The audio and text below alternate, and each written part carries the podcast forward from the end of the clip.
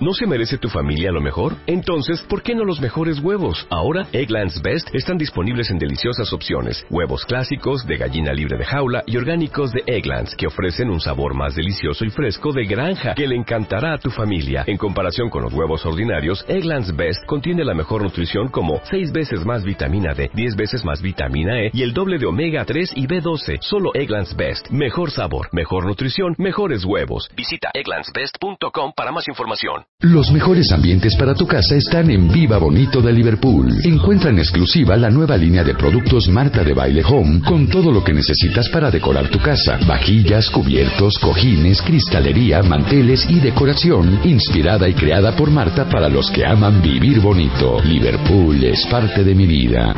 Good Night, calzoncitos desechables, presenta. Bebemundo presenta. Yo te voy a pedir un favor, Nancy Steinberg, doctora de los niños, especialista en infantes. Le- quiero que tú, con la autoridad moral que tienes, le digas a Rebeca que me deje de bulear. Porque yo me hacía pipí en mi cama hasta los 12 años de edad. Y por eso soy sujeta de bullying de Rebeca. Ni siquiera de los cuentamientos, porque ellos no se han burlado de mí, pero sí de Rebeca. Quiero unas palabras. ¿Cómo se te ocurre, pues, hombre? ¿Cómo? o sea, perfectamente puedes hacerte pipí de bebita a los dos, tres, inclusive cuatro. Ponle que cinco, ¿no? Porque estás cambiando de... co- vas a entrar al nuevo colegio, es tu primera vez en la escuela, estás nervioso, estás estresado. Pero ya a los 12, ya a los 12, ya que, ya que estás a punto de dejar el calcetín y, y- y- y el zapatito, Ya con que te vas a poner, claro, ya que te vas a poner tacón, ya que vas a ser presentada en sociedad como una señorita. Te lo juro, Nancy, que me hice pipí hasta los 12. Y mi pesadilla cuentavientes era, se los juro que me, me lo pensaba y me afligía. Un día me voy a casar y qué pena hacerle pipí a mi esposo. Ese era mi, mi, mi miedo. No, y, no, no, no, y lo peor, Y ya- que agradece, y agradece a tu anatomía que te bajó a los 17, hija. Ah, te la ha bajado a los mi 11. pregunta. Esa era mi pregunta. No, hasta los 17. No, de- le- Mira sí, tú. ya. ¿Sabes? Oye, pero de veras que te ventanea esta Esta mujer. no tiene, no tiene ningún respeto. Nada sabemos. más déjame encuentro algo oscuro de su infancia y va a ver cómo la voy a arrastrar. Es que porque... tú te pones de pechito, mi Sí, ya sé. No, pero ¿saben qué? Está bien que hablemos de estas cosas, porque cuando uno habla de las cosas, las cosas pierden tabú. ¿no? Exacto, Pierden, exactamente. se desmitifican. Y, y hoy justamente Nancy Steinberg está aquí, porque vamos a hablar de la correlación entre el estrés de los niños y hacerse pipí en la cama. Y estaría buenísimo que los cuentavientes nos dijeran hasta qué edad, si tienen todavía Sí, esa si memoria. hicieron pipí en la cama, ¿hasta qué edad ¿hasta se hicieron pipí en la cama? pipí? A ver si alguien me gana. Venga. O Vamos a si les gana. ¿Eh? O si les o gana. si les gana. gana, venga. Bueno, pues a ver. Primero, pues mucho gusto estar por aquí. Me da mucho gusto saludarlas. Te ves súper guapa y es impresionante cómo te pareces a Eugenia. ¿Y por qué todo el mundo me dice que me parezco a Eugenia con este fleco? Porque Eugenia tuvo en un, en un momento también el fleco y pues sí, y son hermanas, pues ¿por qué El no? día que subiste la foto del cambio de look, yo te quedé mirando y decía, es que es Eugenia. Es Eugenia. Ahora son guapérrimas las dos, entonces no es para nada. Gracias por las flores, Nancy. No, con mucho Muchas gusto. gracias. Al ratito vamos a hacer un test de cómo detectar si los niños tienen estrés. Pero entonces, vamos a empezar primero por hablar qué es el estrés. Cuando tú tienes un cierto grado de tensión, eso está bien, porque te motiva, te motiva a hacer las cosas, te motiva a superarte, te motiva a hacer las cosas mejor. Sí, piensa, por ejemplo, una persona que es- está en una competencia de clavados. Sí. Si simplemente entra así como de la flojera, pues no te, dice- no te dice nada.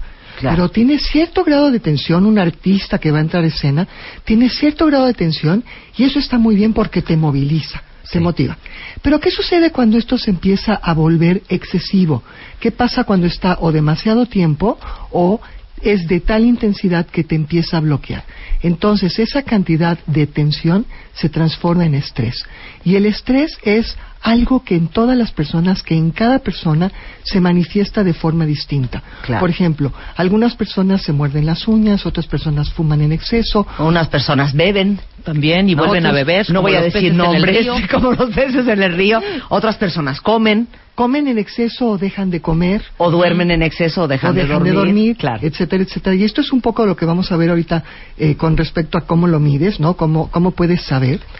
Pero eso es el estrés, ¿no? Y es una sensación, fundamentalmente es una sensación desagradable. Entonces ahora, Los niños. ¿qué pasa con los niños, no? O sea, cuando tú te sientes estresado, ya estoy hablando de no cuando tienes cierto grado de tensión, sino cuando ya estás estresado, a ti te pasan ciertas cosas y no siempre sabes cómo manifestarlas o cómo extender la mano para pedir ayuda. Pues con los niños es, todavía está maldecido, pero está más peor. Más peor. Más peor, a ver, si como adulto dices, estoy, mira, Que me lleva. ah, que me lleva. Pero no sabes bien ni por qué, o, o puede ser que sepas, pero tienes a lo mejor la madurez emocional, estamos de acuerdo, cuentavientes, para manejarlo. Y le hablas a tu amiga y le dices, estoy inventando madres, hija, porque mañana tengo la presentación y traigo una presión de mi jefe. Pero el niño no tiene aún las herramientas, ni para reconocerlo, ni para verbalizarlo. Y aparte, peor aún, hija, más peor, como dices tú. ¿No se han fijado que a los niños no se les da permiso de tener estrés? Sí. Porque, oye, ¿por qué vas a estar estresado si tú no tienes que pagar la renta? Pues si tú no tienes eh, trabajo. Si estás en si- la mejor edad, si estás en una edad increíble. Entonces, los niños, encima de todo, no tienen permiso de tener Además, estrés, así es. ¿no? Y entonces simplemente están encerrados en una especie como de cárcel personal, como arrinconados, en donde ya ni siquiera saben cómo estirar la mano para decir algo me está pasando, ayúdenme. Les digo una cosa, mi abuela Nancy decía una cosa que nunca se me va a olvidar. Mi abuela era lo máximo, cuentavientes. Los niños sufren en silencio. Y sí, qué triste. no porque quieran, sino porque a veces Claro. tienen que. No se los permitimos. Regresando del corte, Nancy les va a dar la lista de cuáles son las cosas que estresan a sus hijos mucho más de lo que ustedes creen. ¿Cómo saber si su hijo está estresado? Y luego, ¿qué vamos a hacer? Con Nancy Steinberg en W Radio. No se vayan. 96.9.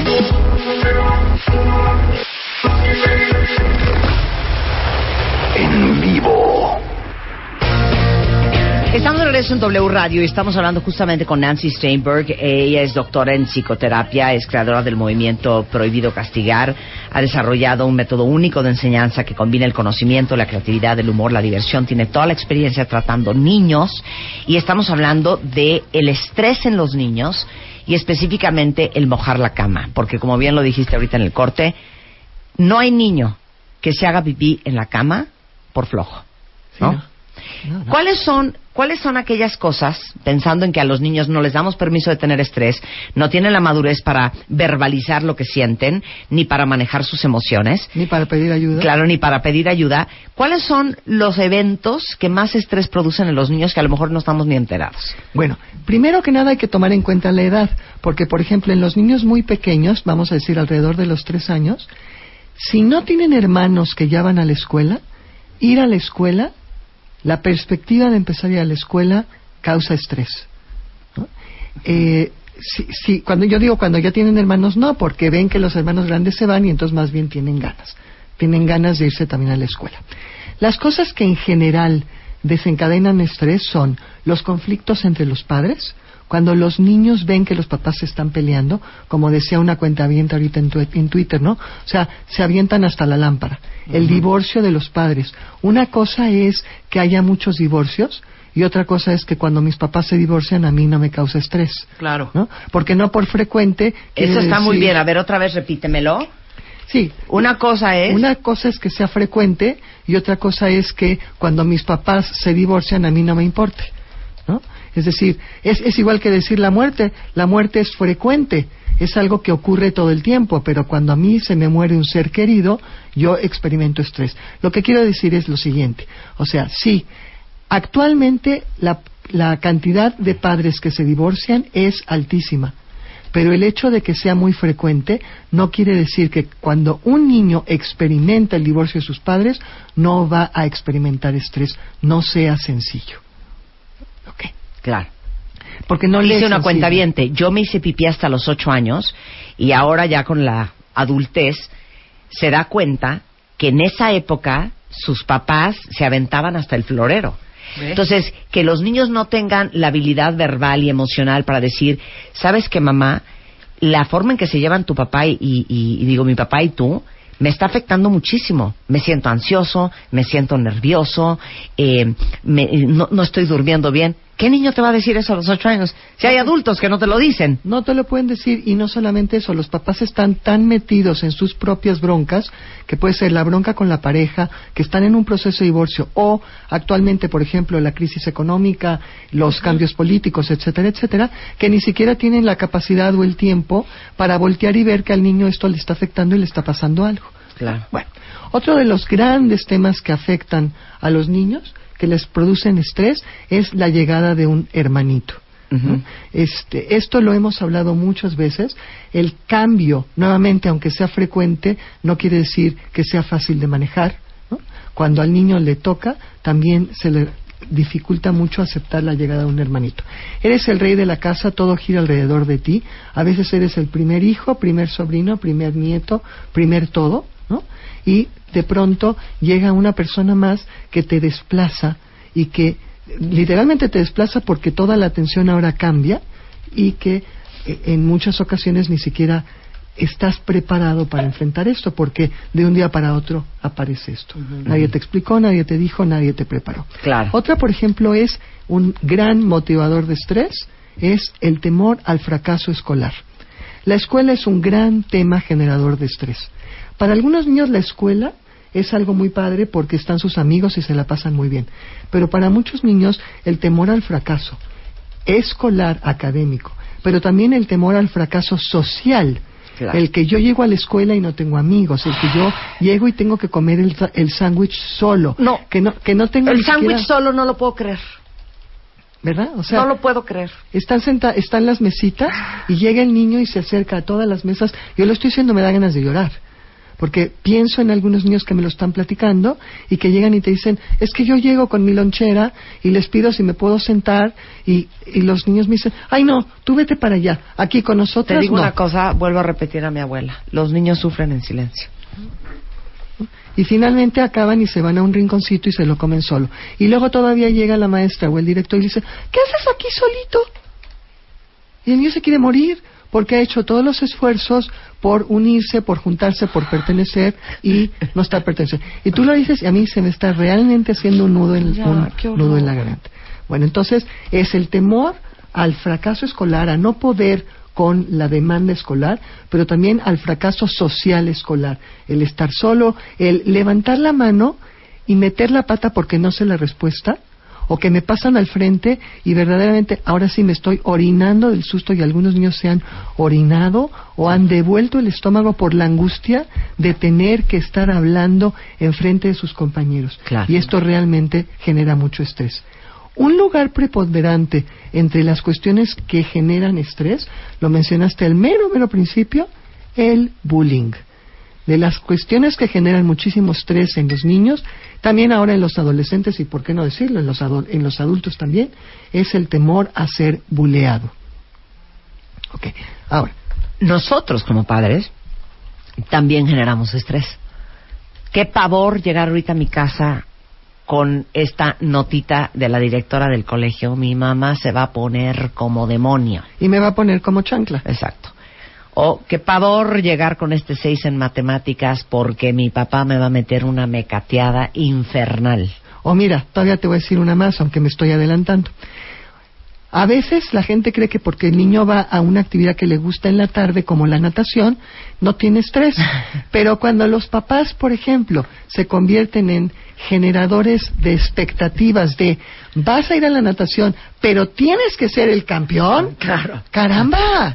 Les digo una cosa, cuando hablamos de infancia, muchos de ustedes dicen, perdón, mi mamá me aventaba la chancla, me jalaba la patilla, eh, mi papá me daba cinturonazos, me castigaban encerrado en un closet y aquí estoy viviendo y coleando y me estoy riendo sola porque digo, claro, como dice eh, Vidal Schmil, estamos aquí a pesar, A pesar de, de- eso, no por eso. Claro. Y si no fuera a pesar de eso, entonces ¿por qué creen ustedes que están pegados escuchando este programa todos los días? Porque están viendo cómo chingados se curan. Sí. Eso es lo que nos pasó. Fíjate que una de las grandes críticas del movimiento prohibido castigar es que la gente cree que eso quiere decir que dejes que el niño haga todo lo que le pega la gana.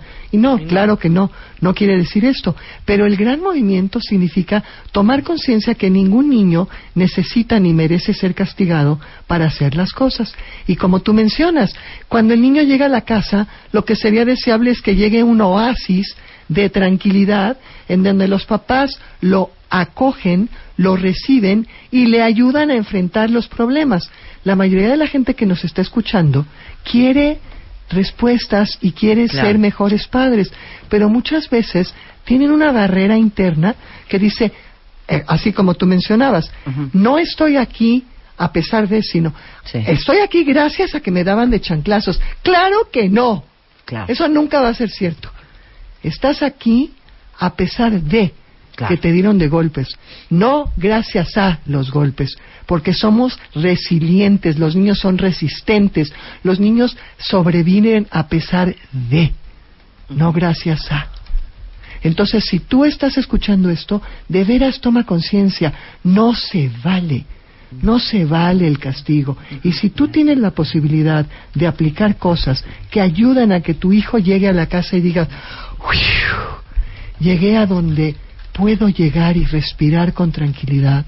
Si voy a ir a nadar es porque me encanta. Si además soy bueno, qué padre. Claro. Pero no lo estoy haciendo por ser el mejor. Claro. Lo estoy haciendo porque Claro. me gusta. Ahora, ¿cómo manifiestan los niños el estrés?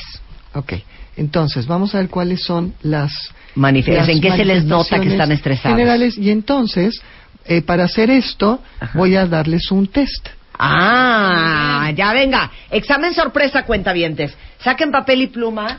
No importa si su hijo tiene 5, 7, 9 o 18. ¿Cómo saber si su hijo está estresado? Examen. Sorpresa. Examen. Sorpresa. Examen. Sorpresa. Examen. Sorpresa. Examen sorpresa con Marta de baile. ¿Listos? ¿Quieren hacer este test para ver quién de sus hijos, sobrinos, nietecillos, primitos, hermanillos están estresados? Venga, Nancy, estoy lista. Bien, y ustedes mismos pueden tomar el, el test con estrés Sí. o tomarlo como una guía para saber, prender un foco rojo que les diga a mi hijo le pasa algo y entonces, ¿qué puedo hacer? Entonces, lo primero, primero es se observan cambios de conducta. Entonces, tú contesta sí o no de acuerdo a la conducta de tu niño. Ok. ¿Sí o no has observado cambios de conducta en el niño? La pregunta exacta es, ¿mi niño se comporta de manera diferente a lo habitual? O sea, tipo. ¿Sí o no? Pero tipo. Tipo, Antes no era enojón, ahora es enojón. Ok. Por ejemplo, Sí. tienes un niño que siempre ha sido un buen estudiante y de pronto, de pronto empieza a tener fracaso escolar. Tienes un niño que era súper sociable y de pronto lo invitan y deja de salir. Su conducta ha cambiado. Se comporta, la pregunta es, ¿se comporta de manera diferente a lo habitual, sí o no? La siguiente, está muy irritable. ¿no? Pareciera como que Cuando todo mis le hijas molesta. están estresadas, andan insoportables. Cuando yo Eso se les nota mucho, sí. Ando yo insoportable también. También, exacto. Ok. Ok.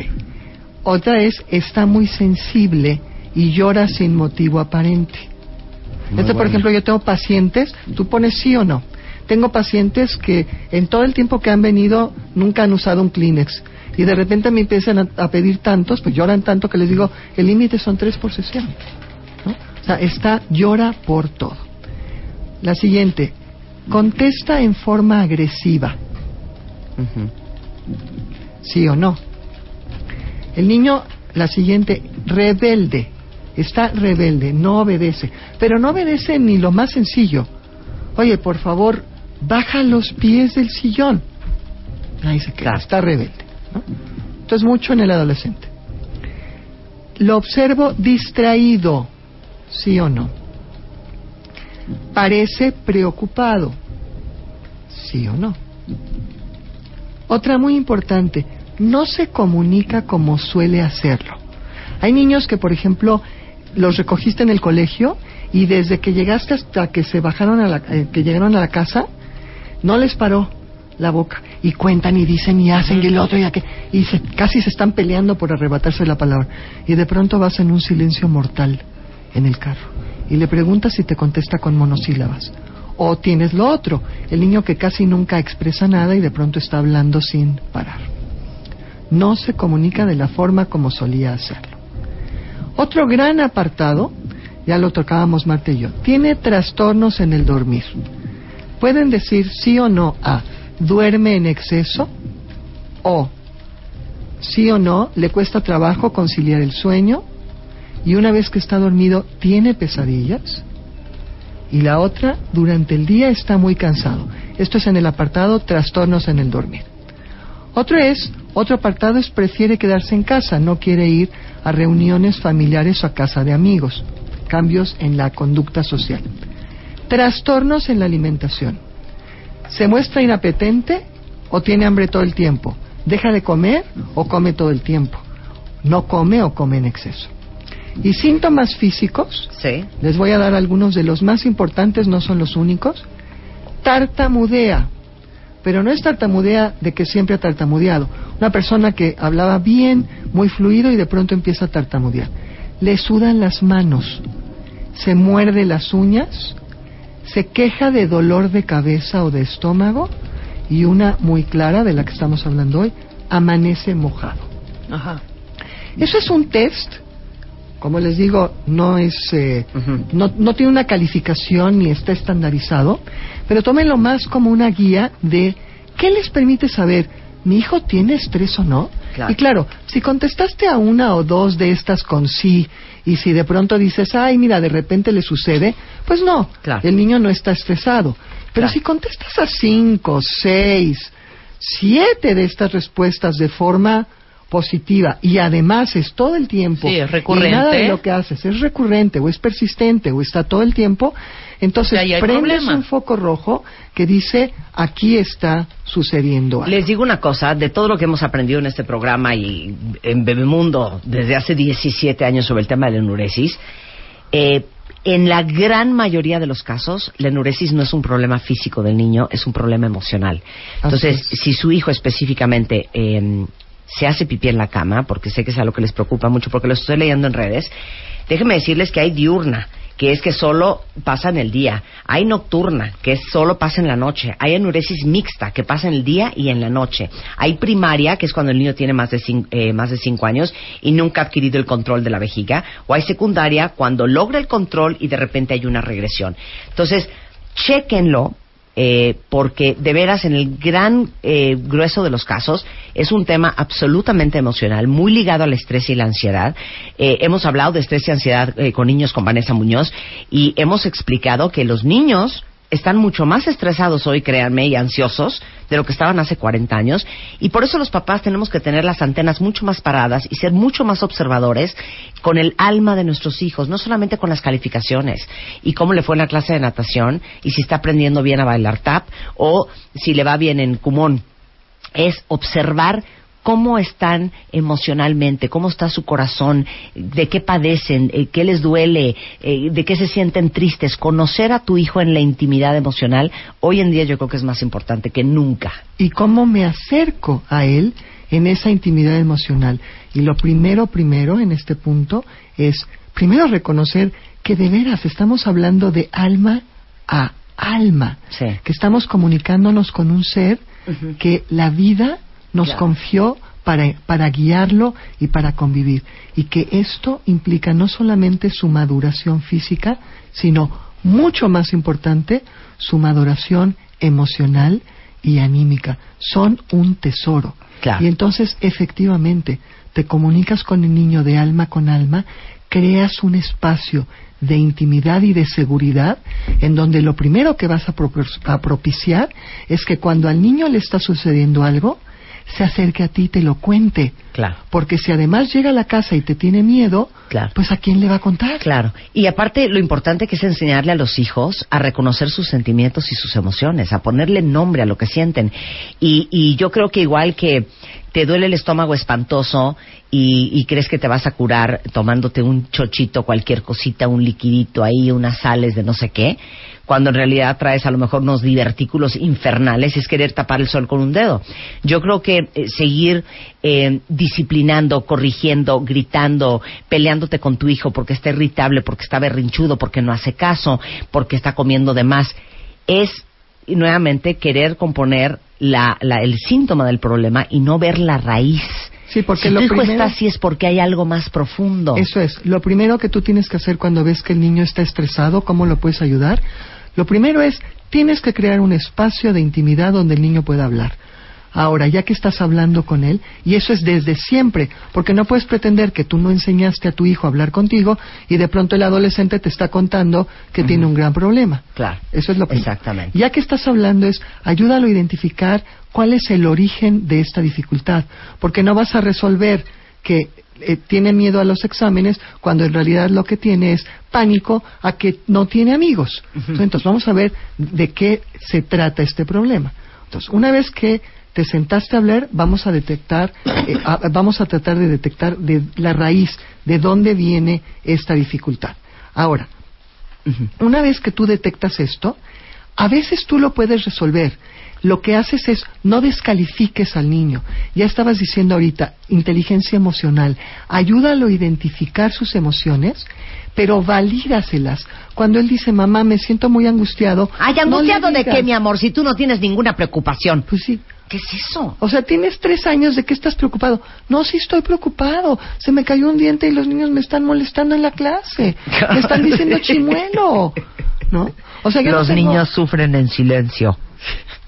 Y si no están sabiendo resolverlo, vayan a terapia, por favor, lleven a sus hijos. Nancy no sabe lo que es. Aparte, me estoy carcajeando ahorita en mis adentros porque Nancy sí habla como japonesa. ¿No se han fijado? Es que ayer tuvimos un especial de Japón. Tú sí hablas como japonesa. O sea, Pues así, pausada, prudente, tranquila, controlada. No como Rebeca y yo que somos unas cabras Unas desbocadas. chachalacas. Oigan, este, Nancy está aquí en la Ciudad de México y de todos modos, eh, si necesitan contactarlo para el resto de los que están en la República Mexicana, pueden hacerlo por Skype y eh, pueden acceder a ella de todas, de todas maneras, siempre y cuando estén dispuestos a de verdad ponerse a chambear en lo que saben que tienen que chambear. Porque ahora sí que hijos chiquitos son broncas chiquitas. Lo hijos que- grandes ahí les encargo. Son, sí, mira, ¿No? lo que te quería decir finalmente es, cuando tú puedes detectar que el niño tiene una dificultad, entonces no lo tienes que castigar. Porque castigar a un niño que a los 7 años o a los 12 años se hace en la cama, ¿no? Por- se hace pipí en la cama, es como castigar a un niño que está aprendiendo a caminar y que se cae. Estoy de Tú no puedes castigar porque el niño está aprendiendo o porque está enfrentando una dificultad. Tú estás aquí para acompañarlo, para guiarlo, para crear un espacio de seguridad, un espacio de amor, un espacio donde el niño pueda decir, por todo lo malo que esté sucediendo, yo cuando llego a mi casa y estoy en el regazo de mi madre, las cosas están bien. Totalmente. Nancy Steinberg es doctora-nancy en Twitter, es nancyesmidoctora.com. Este, yo le digo la doctora de los niños y el teléfono del consultorio. Es el 52940354. Si entra la grabadora, déjenme mensaje. Les prometo que les voy a contestar. Muchas gracias, Nancy. Y la verdad es que eh, también hay que reconocer a los que a los que están haciendo un gran trabajo en México por difundir el tema de la enuresis. Eh, como saben, eh, Good Nights son unos calzoncitos que seguramente han visto, unos calzoncitos desechables diseñados justamente para ayudarle a los niños en este tratamiento de la enuresis porque no parecen pañal, son más calzón que pañal, eh, tienden a sentirse más grandes y más respetados con un este Good Night de Huggies que con un pañal de bebé. Eh, absorben muy bien, eh, son discretos y hay medianos, hay grandes, son unisex, son una maravilla y la verdad es que Good Nights ha hecho una gran labor eh, justamente gener- generando conciencia y, y educación para que todos los papás sepan que esto existe, que tiene varias eh, variables, que tiene varias este, presentaciones, la enuresis, y para que sepan eh, cómo ayudar y, y cómo apoyar a sus hijos en, en esta etapa. Porque fíjate que muchas veces la gente pregunta que si eso no es darle permiso al niño de seguir haciendo pipí. Claro que no. Esto es ayudar a bajar la ansiedad y una vez que baja De que va a mojar la sábana y la- el colchón, claro. o de que si lo invitan a dormir a casa de alguien tampoco puede ir o, va, o se corre este riesgo. Exacto. Entonces, una vez que disminuye la ansiedad, el niño está, como siempre, que hay menos angustia, mucho mejor capacitado para poder empezar a enfrentar esta dificultad y a resolverlo. Entonces, apoyo, comprensión, la capacidad Y de hablar. paciencia, y mucho, paciencia. Mucho amor. Hay mucha más información sobre el tema de enuresis y el estrés en los niños, obviamente en goodnights.com.mx, en bebemundo.com y bueno, ya les di los datos de Nancy. Gracias, Nancy. Un placer, como siempre. Con esto hacemos una pausa. Regresando viene el doctor Mariano Barragán, que amamos y adoramos. Eh, y hoy vamos a hablar de la disfunción eréctil. ¿Qué pasa en las parejas cuando él, pues ahora sí que literal, no puede cooperar? No es que no quiera, es que no puede. Regresando del corte, no se vayan. Good Night, calzoncitos desechables, presentó. Bebemundo presentó. Seguramente muchos de ustedes eh, que escucharon ahorita a Ivette Par- eh, Eh, se dieron cuenta o se acaban de enterar de, pues, lo que acaba de suceder esta mañana en el Colegio Americano del Noreste en Monterrey, Nuevo León, en donde un niño de 15 años mató a, a cuatro, tres compañeros del salón de clases y a su maestra, sacó una pistola calibre 22 y empezó a disparar. De hecho, hay un video que está circulando en la red que acabo de ver, que les sugiero que ni siquiera lo vean, porque es impresionante. Y el niño, después de matar a tres compañeros, de matar a su maestra, se queda literal sin balas en la pistola, regresa a su backpack, vuelve a cargar este, la pistola, corta cartucho, se mete la pistola a la boca y se mata. Este, eh, las autoridades dicen que los niños son aún heridos, que todavía no están muertos, lo cual ha causado también una gran controversia porque un balazo en la cabeza, un balazo en la boca, pues estamos tratando de entender este cómo es que siguen vivos, pero eh, le pedí a Nancy que se quedara cuentavientes porque nosotros hemos hablado mucho en este programa sobre depresión en niños, hemos hablado de suicidio en niños, hemos hablado de ansiedad, hoy estuvimos hablando de estrés. Y de lo último que platicamos tú y yo, Nancy, es lo importante que es observar a tus hijos. Creo que en una época en donde los padres estamos más ocupados que nunca, en donde nuestras relaciones se han vuelto en realidad transacciones entre dame las calificaciones, te lo reviso, te firmo el reporte, siéntate a hacer la tarea, métete a bañar, te llevo al colegio, este, hagan el lunch, deja a tu hermano. Se ha perdido esa conexión espiritual y emocional de alma a alma de la cual tú has hablado y creo que esto que está pasando hoy en Monterrey vuelve a reforzar lo que decíamos de lo importante que es mirar mucho más cerca de lo que estamos mirando a nuestros hijos. Mira, tú mencionaste, empezando este segmento, que sugieres que el video no se haya visto. Lo primero que sucede cuando tú ya viste un video así, cuando eres expuesto de esta forma a una violencia de esta magnitud, es tienes que cuidarte y tienes que saber que si tus hijos tuvieron acceso ya sea a la información o a la información visual de esto que acaban de ver, es importante que puedan protegerse. Es decir, no te lo quedes callado. Sí. Háblalo y si no lo estás pudiendo superar, entonces acude con un especialista. Es, son planes de ayuda, son planes que tienes que reconocer, porque ya hablábamos que los niños no tienen permiso de expresar, pero a veces nosotros mismos no nos damos permiso de expresar. Una vez que ya hiciste esto, primero identificas cómo estás tú, qué me hizo escuchar esto, qué me hizo, qué me provocó ver esto. Si no estoy pudiendo manejarlo, acudo a llamar, a pedir ayuda.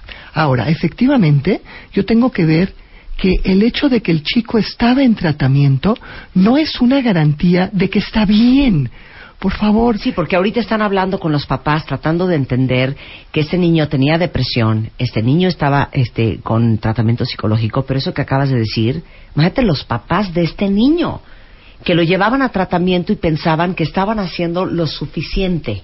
Eso, es decir, ese es el primer paso. El primer gran paso es no cierres los ojos, date cuenta que efectivamente algo está ocurriendo, das el primer paso, ahora estás tratando de ayudar, pero date cuenta qué tan grave o qué tan mal está el niño, porque en los momentos iniciales pareciera que el niño está normal, pero está sentado y está muy quieto. La depresión en los niños no siempre es estar en los, en los niños y en los adultos.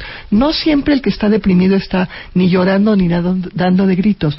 Muchas veces lo que hay es como un encierro en sí mismo. ¿No? Y lo que sí se ha visto, por ejemplo, es que la persona que se va a suicidar con mucha frecuencia da señales de alarma y pide ayuda, pero muchas veces no. Y más bien como está encerrado, entonces de pronto ocurre esto. Ahora, ¿qué quieres hacer tú? ¿Qué puedes hacer tú? Primero identifica el estar expuesto a esta información que te hizo. Y ahora, el que tus hijos hayan estado expuestos, ya sea de forma directa o porque escucharon a este tipo de información, ¿qué les hace y cómo los puedes ayudar? Ya decíamos antes todavía de mi segmento que en México estas cosas no ocurrían cuando estábamos hablando del teléfono de emergencia. En México sí ocurren y el hecho de que ahora hay cámaras de seguridad en diferentes lugares no lo evita, sino que muchas veces te permite verlo y no hay un filtro. Entonces cuando Marta les dice, si tienen la oportunidad, no lo vean, No lo vean. cuídense, no lo vean, es muy impactante. Pero cuando tienes las cámaras de seguridad a tu disposición, hay que hacer de ellas un uso eh, socialmente aceptable, socialmente responsable, porque el tiempo que transcurre entre lo que están viendo y que alguien llega a no hacer nada es larguísimo. Porque cuando tú también, si tú crees que en el colegio hay las cámaras de seguridad y los niños están siendo monitoreados, no siempre eso es cierto, no siempre está ocurriendo. Esto pasó mucho rato en que estaba ocurriendo. Entonces, ¿cómo quieres utilizar esta información? Otra, los niños que estaban, no solamente los que están heridos, sino los otros, necesitan ser atendidos de forma emergente Claro. Por gente que está en Monterrey. Por favor, no piensen que como sobrevivieron, ya están. Sobrevivieron físicamente, pero ahora hay que hacer como una reparación de los daños emocionales y ayudarlos a entender, dentro de lo más posible, que lo que sucedió fue de una persona enferma y que no tiene por qué volver a repetirse. Claro. Prepararlos Claro. Y para hoy que fue un tiroteo en un colegio en Monterrey. Pero los índices de suicidio entre adolescentes, pubertos y niños cada vez es más alto en México y a nivel mundial. Y son niños con una profunda desesperanza que han sufrido en silencio y con una profunda depresión. Y Hay que estar bien vez- atentos, Y que papás. otra vez no saben cómo extender la mano para decir algo grave está pasando, necesito ayuda. Exacto. Muchas gracias, Nancy, por quedarte. Al contrario, Porque es, creo que es todos terrible. estamos como muy, muy conmovidos y Es muy terrible. conmocionados Sí. de cómo están nuestros niños, de veras, cómo están emocionalmente nuestros niños. Ustedes cuentavientes, porque traen la información, porque tienen la educación, ojo al Cristo, ¿eh? 12.15 de la tarde en W Radio. Este mes, en la portada de la revista The Beauty Effect, Fit, Pretty and Happy, hábitos, rutinas y tips de nutrición para transformar el cuerpo. Además, 44 productos que probamos y amamos en el 2016. Lipo, ¿cuándo sí? The Beauty Effect, diciembre y enero. La única revista 100% de belleza en México. As a new Western Union customer, you can enjoy a $0 transfer fee on your first international online money transfer. Send money to your family and friends back home the fast, easy, and reliable way. Visit westernunion.com or download our app today to get started, and your first transfer fee is on us. FX gains apply, not available for credit cards and transfers to Cuba. Services offered by Western Union Financial Services, Inc., and MLS 906983 or Western Union International Services, LLC, and MLS 906985.